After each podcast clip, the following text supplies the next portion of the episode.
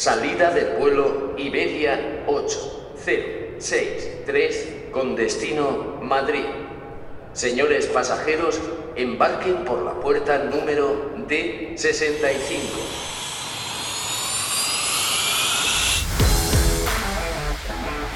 Estás escuchando Viajero Geek, el podcast donde comparto todas mis experiencias, trucos, habilidades y bueno, manías que he aprendido durante más de 25 años viajando por el mundo. Hola viajeros, ¿qué tal? ¿Cómo estáis? Bueno, hace tiempo ya, ¿eh? hace mucho tiempo. Bueno, pues eso, las vacaciones de verano, ¿no? Acabamos temporada, que no lo dijimos, pero, pero bueno, se, entiende que viene el verano y es una nueva temporada, aunque los episodios continúan su, su numeración. Así que, bueno, simplemente es un parón de verano mm, y a la gente le da por llamarlo segunda temporada. Así que bienvenidos a la segunda temporada de Viajero Geek.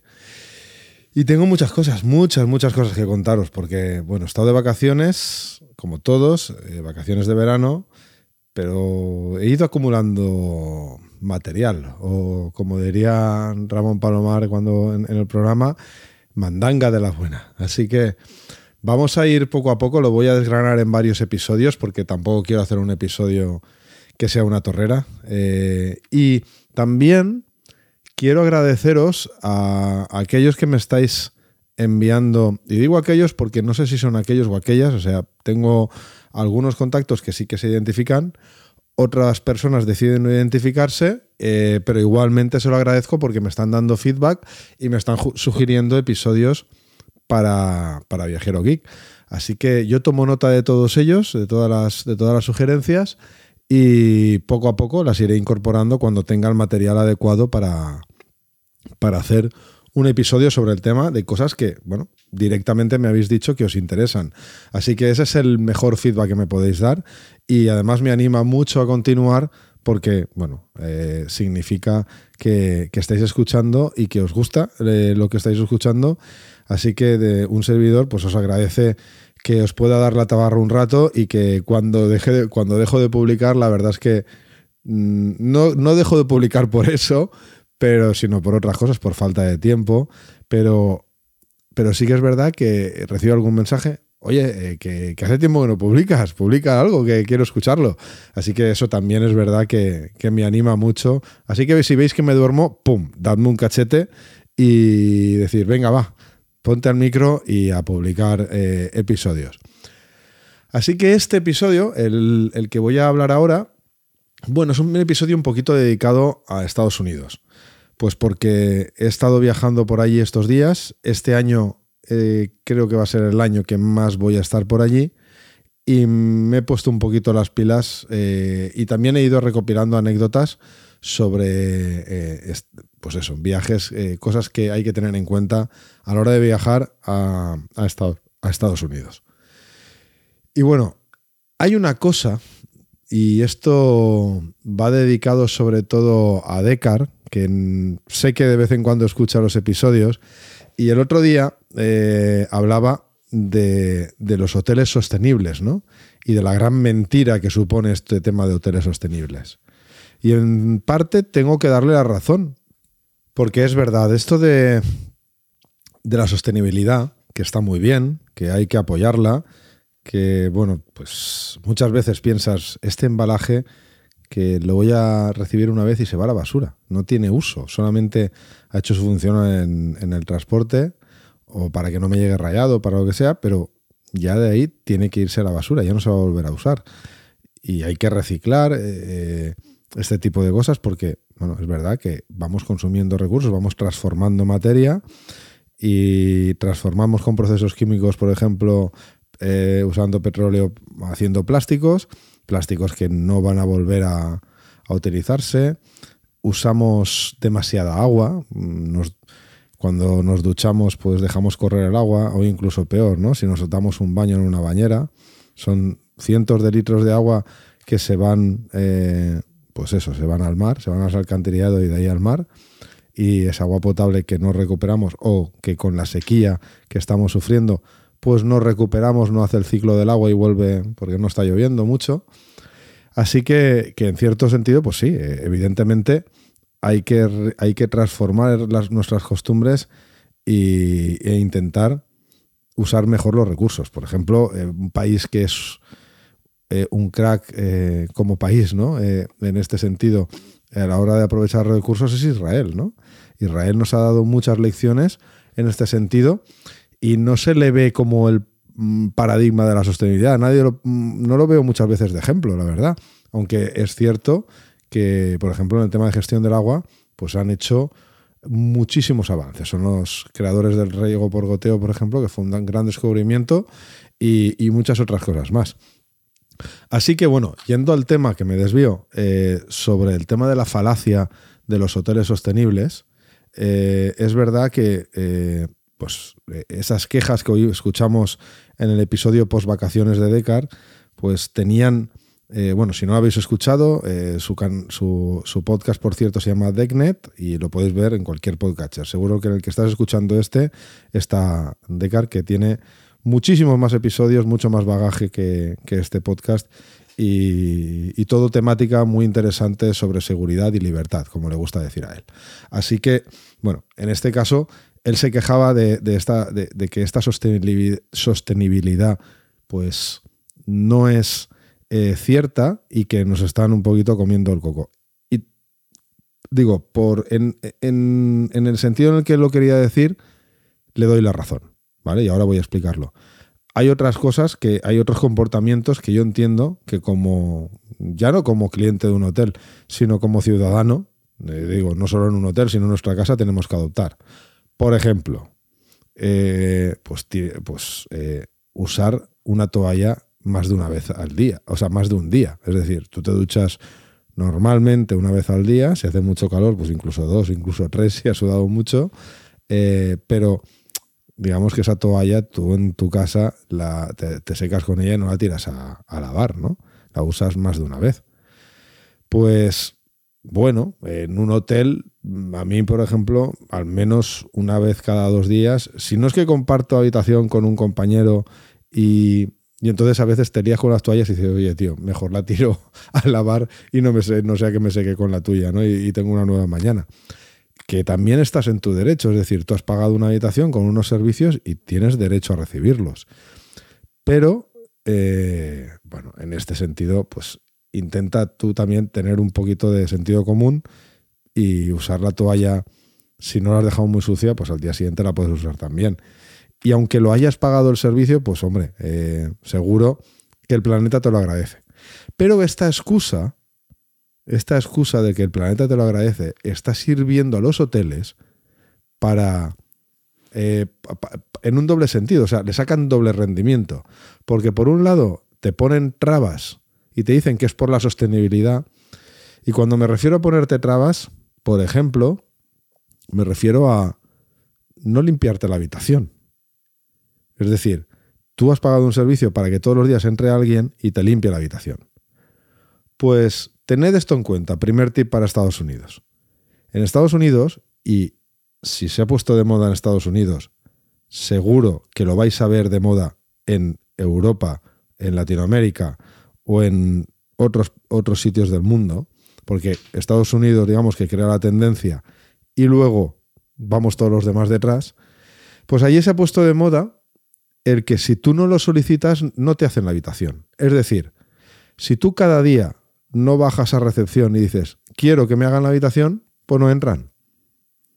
Y esto que al principio, y esto no ha sido, luego te dicen, no, esto siempre ha sido así, y es mentira, nunca ha sido así. Además te lo venden como algo sostenible. ¿Qué tendrá que ver la sostenibilidad para que una persona que se encarga de hacer esta labor tenga trabajo para poder hacerlo? O sea, al final lo que están intentando es ahorrarse costes de fuerza laboral en aras de que no, así no te cambio las sábanas y no las ensucio. No, eh, eh, tontos no somos. O sea, esto está hecho para que tú, hotel o tu compañía de hoteles, te ahorres costes. Y a mí no me vendas que esto es por la sostenibilidad.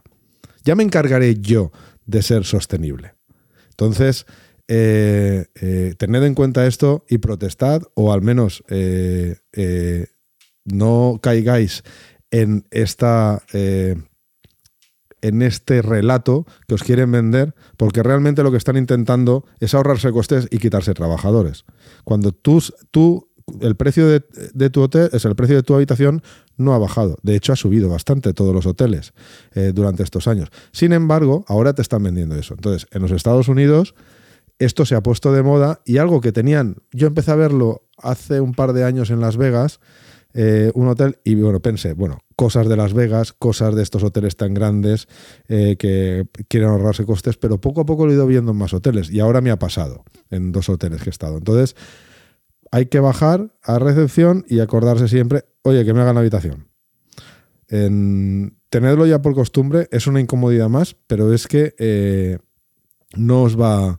O sea, vais a tener que hacerlo si viajáis allí, porque si no os vais a encontrar la sorpresa cuando vayáis a vuestro hotel a las 8 de la noche, que no hay sábanas, o sea, está todo por limpiar. Por ejemplo, eh, si se te cae algo en la moqueta, pues hay que limpiarlo, ¿no? Entonces tú cuentas que va a entrar alguien y lo va a limpiar, pero esa persona, pero eso no entra. O necesitas, te has acabado el gel de ducha, de los botecitos que te dan, un montón de razones por las que alguien tiene que entrar a limpiar en tu habitación que es algo que es un servicio, recuerdo, que va implícito en el hotel, y así que va implícito en el precio de la habitación, que lo has pagado.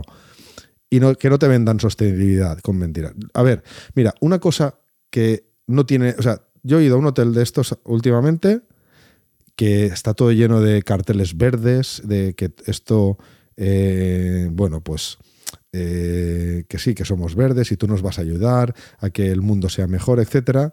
Y sin embargo, el jabón de manos es una pastilla de jabón de toda la vida que tienes, que tiene un envoltorio que tú tienes que abrir y tirar, y la pastilla la vas a gastar dos o tres noches, que es lo que vas a estar en ese hotel.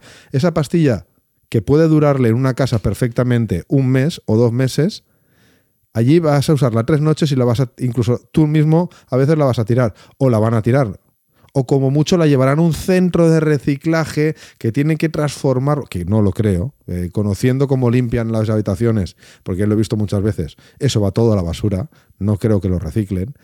Eh, cuando no sería mejor tener un dispensador de jabón de manos líquido y tú le das clic, clic con dos clics y te lavas, y la siguiente persona que usa esa habitación sigue teniendo el dispensador o lo rellenas es necesario tirar esas pastillas siempre, pues eso es el primer síntoma de que ese hotel no se está esforzando por ser sostenible. Ese hotel lo que está haciendo es eh, venderte a ti la moto y él ahorrarse costes para eh, en aras de que, hacerte creer que ellos son más verdes. Y así a ti también te venden marketing de que, oye, estoy yendo a un hotel verde, mira qué bien. Pues no, no os creáis nada de esto.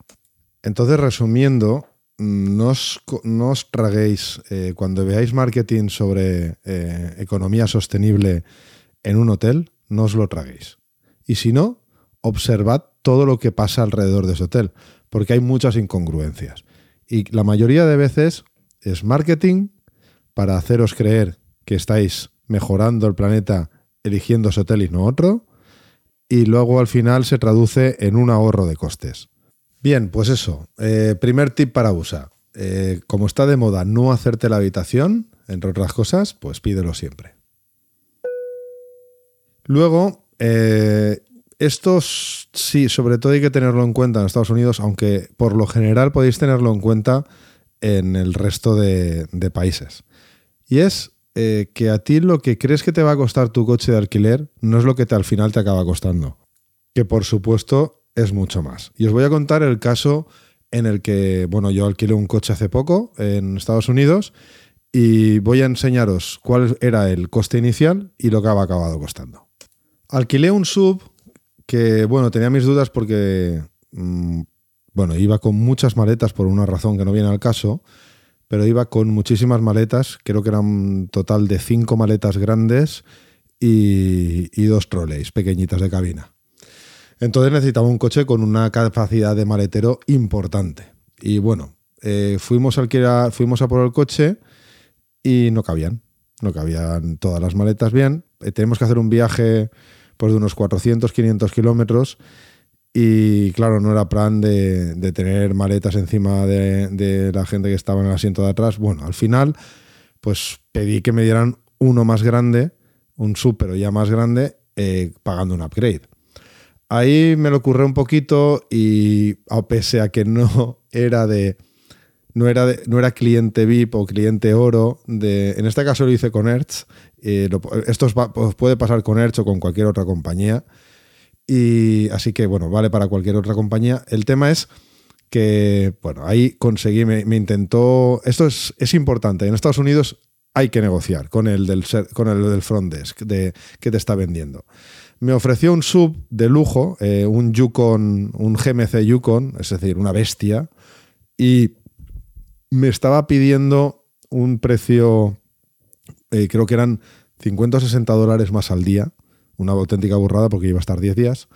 Eh, al final, negociando, le dije que eso no podía ser, que yo era cliente asiduo, que no había traído mi tarjeta, pero tal. Bueno, si usted es cliente oro, yo pues me callé, no dije nada, no lo comprobó. Tampoco sé si es que tampoco se lo creía y simplemente estábamos negociando. Ahí lo dejo para que vosotros saquéis vuestras propias conclusiones. El tema es que, al final me costó, bueno, bien, 200 y pico euros más por los 10 días, los 10 días, que no está mal para el pedazo de coche que me dieron, que era un coche que, bueno, mis hijos ah, se podían poner casi de pie encima. Yo, de hecho, eh, en un momento para ir ya de vuelta al aeropuerto, me cambié dentro del coche y no sufrí nada, como si estuviera sentado en el borde de mi cama cambiándome. O sea, no es, no, no, fue, eh, vamos, un coche muy grande. El tema es que, eh, claro, yo a mí el coche me costaba unos 400, yo había pagado por los 10 días 497 dólares, una tarifa muy buena, y luego pagué, pues eso, 200 y pico más por este upgrade. Y luego, aquí es donde vienen ya, eh, bueno, aquí es donde vienen ya ciertos costes que no te dicen cuando te alquilan alquiler. El primero es el, el coste extra por dejarlo y cogerlo en el aeropuerto que yo no sé si lo dejas y lo coges en el, primer, en, el mismo sitio, ¿qué lujo hay? Pues bueno, en este tipo de, alquileres, sobre todo en Estados Unidos, la tasa de aeropuerto, de alquilar el coche en el aeropuerto, pues normalmente no te la cuentan y te la aplican. Y luego tienes los cargos añadidos durante el alquiler.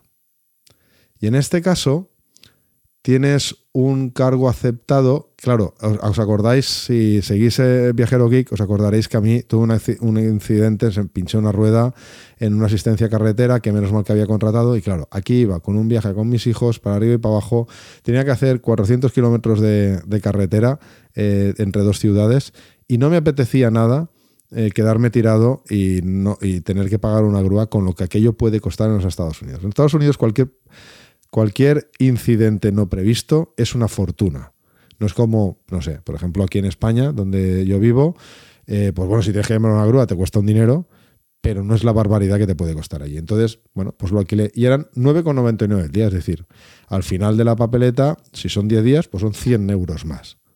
Ese coste no estaba contemplado en, en, el inicio. Y también, eh, pues eso, el, el, el, um, eh, hay unas tasas, en este caso el, IVA de allí, que es del 15%. Es decir, 70, que tampoco, porque allí los precios son sin tasas. Es decir, en Europa, o al menos en España, yo en Europa también, los precios al, al público, a las empresas no, pero al público siempre deben incluir lo que aquí llamamos el IVA. Y allí no. Entonces, hay una tasa, en este caso una tasa bastante alta para ser Estados Unidos, ya que es del 15%, vuelvo a repetir, que al final son 70 euros más. Bien, eh, entonces, bueno, eh, al final de la jugada, el coche eh, me tenía que haber costado 497 euros y me costó 500 más. O sea, se dice pronto, pero... Ah, porque también hay otros cargos que te ponen ellos que son los de los de, bueno, el, tema de, los peajes, que allí son automáticos y te cogen la matrícula y ya está, y una serie de, bueno, y, una serie de cargos sobre el tipo de coche, etcétera. Es decir, tener mucho cuidado. Las estimaciones, la, verdad es que cuando yo alquilé el coche me, pusieron que iba a tener una estimación de gastos de 500 y pico dólares. Y yo dije, eh, esta estimación está por lo alto. Sí, y me dijeron, sí, sí, está por lo alto. Las narices, no está por lo alto lo acertaron de pleno, lo tienen súper estudiado. Así que eh, tened cuidado con esto y cuando os planteen esos gastos extra, eh, poner cara de circunstancias, eh, no hagáis el... Aquí sí que yo creo que he hecho un poco el panoli y decir que esto mm, no lo veis claro y que igual os vais a otro lado, porque creo, creo que esto también se puede negociar. Así que en vuestras manos os lo dejo. Bueno, el siguiente tip para poder, bueno, para moverte mejor por Estados Unidos está relacionado con las tarjetas SIM eh, de móviles. Entonces yo hasta ahora usaba servicios que, bueno, lo he comentado aquí, como era prepaid SIM card o RG, o ahora últimamente estaba usando eh, Olafly. También hay otra por ahí que se llama Airalo, aunque sus tarifas no me gustan nada. De todas, últimamente estaba usando más Olafly porque es la que mejor eh, tarifas y servicio daba, ¿no? Y todo siempre con, la eSIM, porque bueno, como yo tengo mi SIM española en, el móvil y el móvil soporta eSIM, pues estaba usando este servicio porque es inmediato, es decir, tú lo contratas y en el momento tienes un mail con la eSIM. Y digo hasta ahora porque me voy a plantear mucho el continuar así. ¿Por qué? Pues porque por razones que no vienen al caso, he tenido que buscar para algunas personas el eh, eh, Sims, bueno, personas que viven en España pero que están viviendo un tiempo en, Estados Unidos, pues les ayudé a buscar una solución de SIM local en Estados Unidos para que, pues para que tuvieran servicio de teléfono durante eh, ese tiempo que iban a estar allí, que iba a ser varios meses. Y claro, esto con Olafly no lo solucionas porque pagas mucho dinero. En Olafly te sirve para un viaje, pues eso, de 10 días y como mucho, y, entonces tiras millas con él. Pero al tener que buscar estos servicios y tener que informarme bien de, pues, de todas las tarifas de prepago que hay de, pues, de T-Mobile, de Verizon, de todas estas grandes corporaciones eh, telefónicas en Estados Unidos, pues lo primero que me di cuenta eh, fue que en Estados Unidos el tema de la tarjeta prepago, eh, yo no sé si ahora en España funciona así, porque yo hace siglos que no usaba una tarjeta prepago. En España hace tiempo, yo no sé ahora, corregidme, porque desconozco cómo está hecho ahora, y bueno, ahora al averiguarlo cómo se hace en Estados Unidos, pues si hace en España, si en España es igual, pues, pues bien, ¿no? Sería, sería lo suyo. El tema es que eh, tú contratas una línea prepago y funciona como si funcionara una de contrato. Es decir, en, aquel momento la tarjeta prepago, tú, en aquel momento digo, cuando yo usaba tarjetas prepago hace miles de, siglos, eh, yo tenía, yo contrataba unos minutos, o sea, contrataba, pues no sé, 20 euros, compraba 20 euros y tenía 20 euros de saldo en mi tarjeta que iba consumiendo. Y creo recordar que tenía un máximo de nueve meses para consumirlo estaba muy bien porque, pues, pues eso, eh, si querías redimir tu gasto, simplemente llamabas menos, intentabas llamar poco. Pero eso por lo que se ve ha cambiado, o al menos ha cambiado, eh, porque yo lo que te estoy diciendo es incluso antes del 11S, ¿no? De hecho, bueno, desafortunadamente las tarjetas de prepago se usaron para, para muchos actos eh, vandálicos, ¿no? Eh, y, desde, y desde entonces, pues cuando ibas a sacar una tarjeta prepago, te dependía de identificación, que antes no, antes tú eh, tenías una tarjeta eh, de prepago, una tarjeta prepago y no te pedían ningún tipo de documentación. Bueno, el tema que me enrollo es que ahora, al menos en Estados Unidos, y repito, yo no sé en España funciona igual, el, la tarjeta prepago es mensual. Es decir, tú contratas un mes.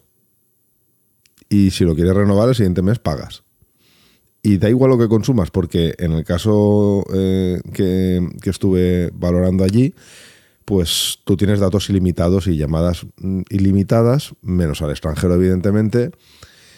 Y nada, entonces tú pagas 30 dólares al mes, eh, este mes, y el mes que viene, si quieres eh, continuar pagando, pues lo, lo renuevas.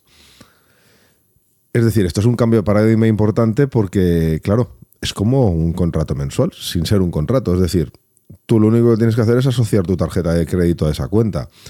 Y si, te interesa continuar así, pues el año que viene, ahí el año que viene, el mes que viene, eh, tú como has asociado tu tarjeta te volverán a cobrar. Es exactamente igual que, que una suscripción, eh, es decir, que estar abonado en la línea. Así que nada, sí lo hice, ¿no? fuimos, eh, sacamos las tarjetas, eh, se identificaron las personas que, a las que estaba ayudando y, bueno, y ahí, y ahí tienen su tarjeta prepago. En este caso contraté T-Mobile y, y creo que costaba unos 40 dólares, me pareció carísimo, por, por línea. Y bueno, ahí las contratamos. Y ya un par de días después, estando allí en el hotel, de repente me veo eh, un anuncio. Y me, dio, me, llamó la atención porque en el anuncio salía Ryan Reynolds, que no sé si sabéis, Ryan Reynolds, entre otras películas, pues ha hecho Deadpool, que ese tono gamberro que tiene a mí me encanta. Y, y bueno, eh, Ryan Reynolds en un anuncio de televisión, ¿no? me chocó. Y entonces vi que estaba anunciando una.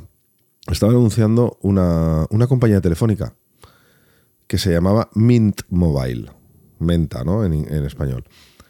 Y que estaba anunciando un paquete que eran 15 dólares por, al mes durante tres meses. Es decir, tú contratabas 45 dólares y tenías tres meses de tarjeta SIM en tu móvil. Eh, con las mismas condiciones, lo, lo, típico, datos ilimitados, llamadas ilimitadas locales, bueno, en Estados Unidos. Y digo, ostras, esto es muchísimo más barato que lo de T-Mobile. Pero es más, ya me puse, me, puse a indagar sobre mi mobile a ver qué pasaba. ¿Por qué? Pues porque, como os digo, el, el tema de, que el, año, el mes que viene eh, haya que volver a pagar esta tarjeta SIM, pues depende un poco de que si quieres o no. Con lo cual es muy fácil cambiar de compañía. Yo no, ya, no renuevo la tarjeta no renuevo el pago de la tarjeta SIM en, T-Mobile y paso a, mi mobile. Así de sencillo. Y como es todo con eSIM, se puede hacer todo por internet. Es decir, tú mismo puedes cambiar tu, tu, suscripción a una o de una compañía a otra. Entonces me puse a investigar. Y es curioso. Eh, Ryan Reynolds, eh, aparte, bueno, luego investigué y resulta que Ryan Reynolds se dedica a levantar negocios y luego los vende y se está haciendo de oro así, ¿no? Y bueno, y, otro dato curioso que eh, sobre esto es que él eh, en estas ventas que hace eh, exige muchas veces llevar, seguir llevando el departamento de marketing, que parece ser que es donde él se lo pasa realmente bien. Bueno, el tema que nos ocupa, que es Mi Mobile, ha sido adquirida por T-Mobile, que es la compañía que había contratado yo. Bueno, con, había contratado para estas personas. Entonces, bueno, ni corto ni perezoso, pues contraté estas dos tarjetas también en mi mobile, pero las activaré cuando ya haya pasado el mes. Habrá que hacer una portabilidad, que es todo esto parece ser que se hace por internet bastante rápido y dura menos de 24 horas, eh, de T-Mobile a mi mobile. Porque claro, estamos hablando de un 80% menos, o por ahí. Es decir, mucha diferencia de dinero. Esto me, suena a, lo que en España, por ejemplo, se conoce como Movistar por un lado y O2 por otro. El mismo tipo de servicio sin otros servicios añadidos que te meten en Movistar, los tienes en O2, que es, que es eh, propiedad de Movistar también, pero eh, digamos que van simplemente a, eh, pues eso, datos y llamadas. Y ya está, y no tienes nada más, ¿vale? No tienes servicios alrededor.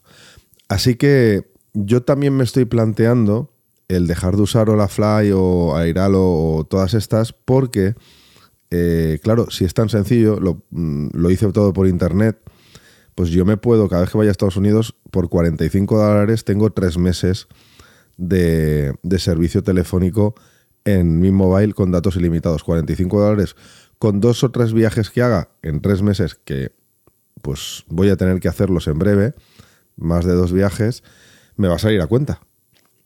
Voy a tener, mm, lo, voy a tener por 45 dólares servicio siempre. De la otra manera, igual me tenía que gastar 70, 80, 90 dólares en, total en esos tres viajes.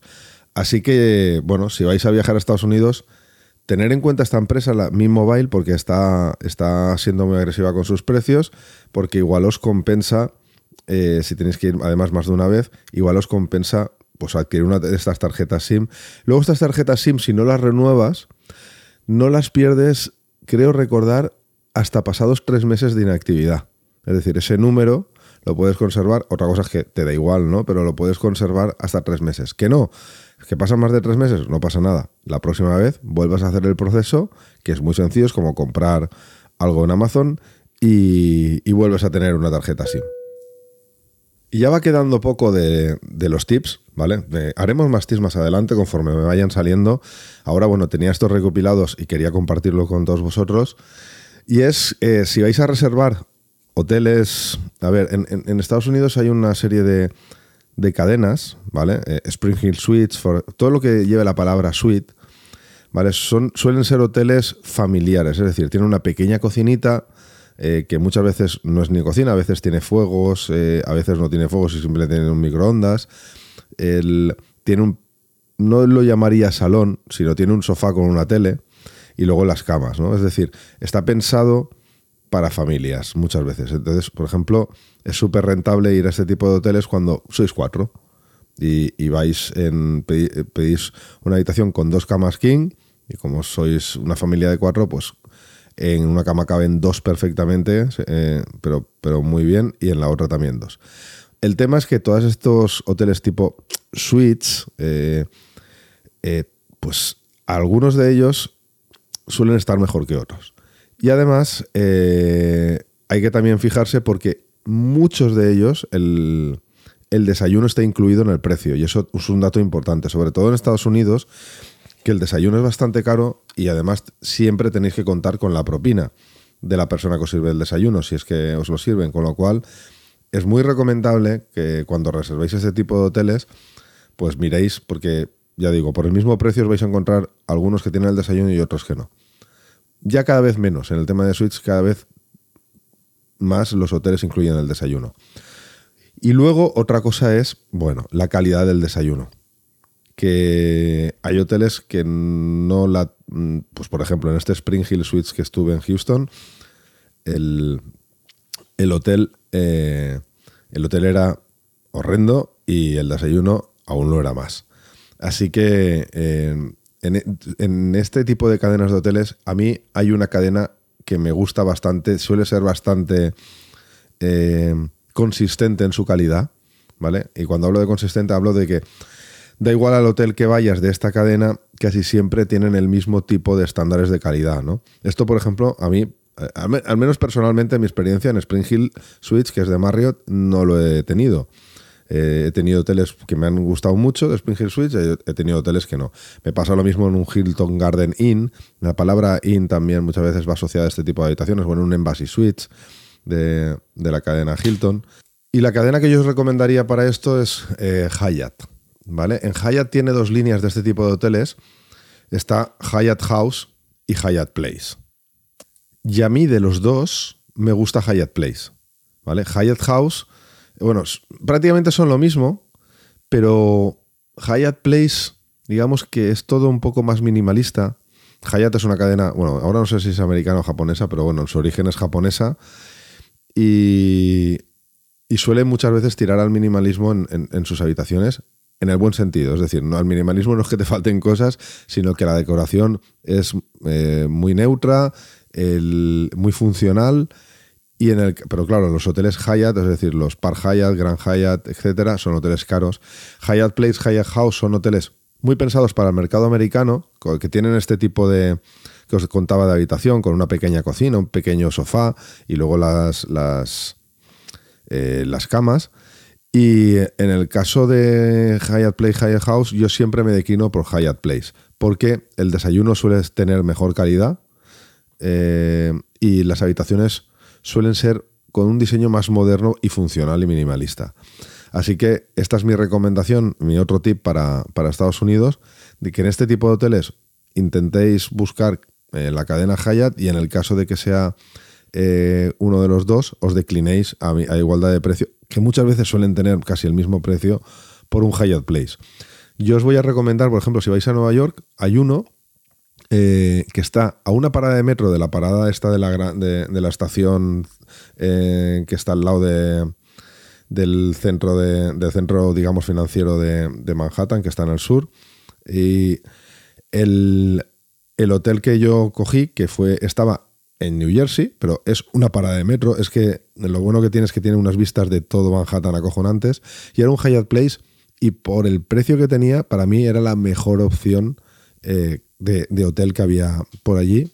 Y además pude disfrutar de la tranquilidad de estar justo fuera de Manhattan, pero con unas vistas de Manhattan impagables y con una cercanía a tan solo cinco minutos me plantaba en, el pleno, en pleno centro neurálgico de, financiero de Manhattan. Así que es súper recomendable. He estado también en otro Hyatt Place ahora mismo en Austin y me ha encantado. Eh, entonces no suelen fallar. El desayuno tiene calidad, de la para mí la mejor calidad que tienen este tipo de hoteles en Estados Unidos y es para mí la cadena más recomendable en relación calidad-precio. El tipo de hotel que os vais a encontrar de este tipo de hoteles con sofá, con un pequeño, una pequeña cocina, como si fuera un mini apartamento loft, estudio, en, Estados Unidos.